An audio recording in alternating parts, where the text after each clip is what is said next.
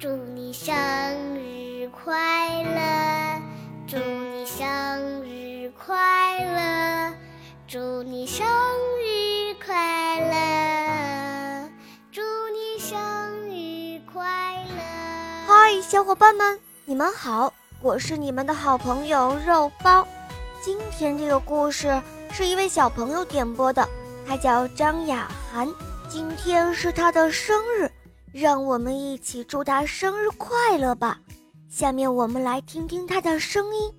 肉包你好，我叫张雅涵，我来自北京市，我六岁了。一月五号是我的六岁生日。我喜欢小肉包童话系列《萌猫森林记》，听了一多半了，快听完了。好的，小宝贝。那你今天想点播一个什么故事呢？今天我想点播一个故事，叫《小狐狸和朋友》。五号是我的生日，能听到我点播的故事，我就太开心了。我看其他小朋友们点播故事，终于我也可以点播故事啦！好的，亲爱的小宝贝，那就由我来为你讲这个故事哦。谢谢月宝姐姐，么么哒。小狐狸和朋友，播讲肉包来了。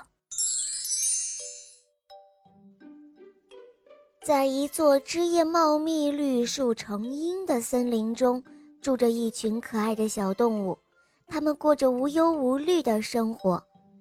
有一只小狐狸，它呀非常的调皮，而且还经常搞恶作剧呢。他会趁着胆小的小白兔在散步的时候，突然间，他从树梢后面跳出来，把小白兔吓一大跳；或者在小象去河边喝水的时候，他呢就会抢先一步跑到河边，把河水搅得都是沙子。这样一来，小象就只能看着河水叹气了。渐渐的。小动物们都不愿意跟小狐狸交朋友了。有一天，小狐狸生病了，他请鸽子帮忙叫医生来为他看病。鸽子只是点点头，心里却想：哼，这肯定又是小狐狸的一个恶作剧，不用管他。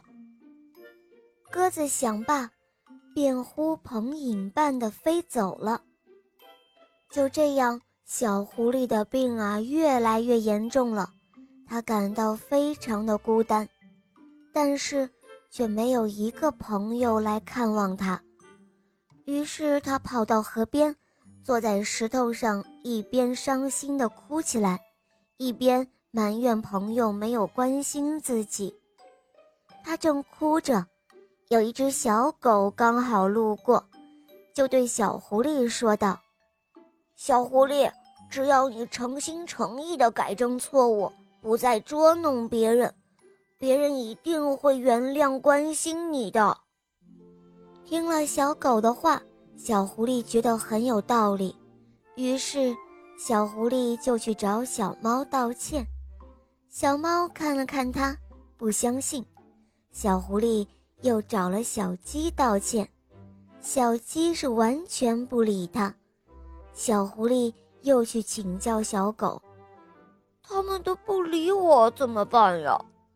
小狗说道：“你要用诚恳的态度帮助别人，别人自然就会被你感动的。”哦，原来是这样啊！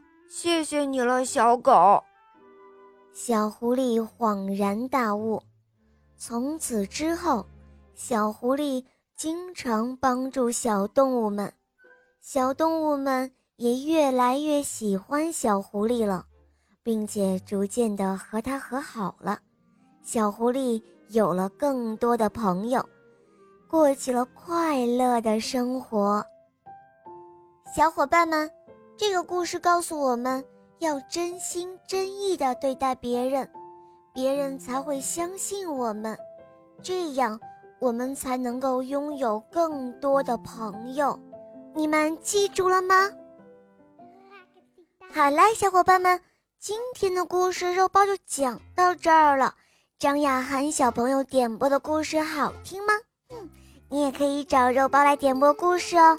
赶快关注肉包来了，打开我的首页，一起来收听《萌猫森林记》。《萌猫森林记》是小肉包系列童话第一部，这个童话故事非常的好，收听后会让你成为一个勇敢、善良、坚强、自信的好孩子哟。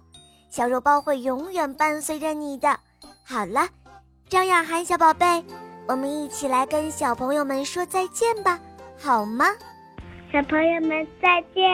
嗯，让我们再次祝愿张雅涵小朋友生日快乐，小伙伴们，我们明天再见哦，么么哒。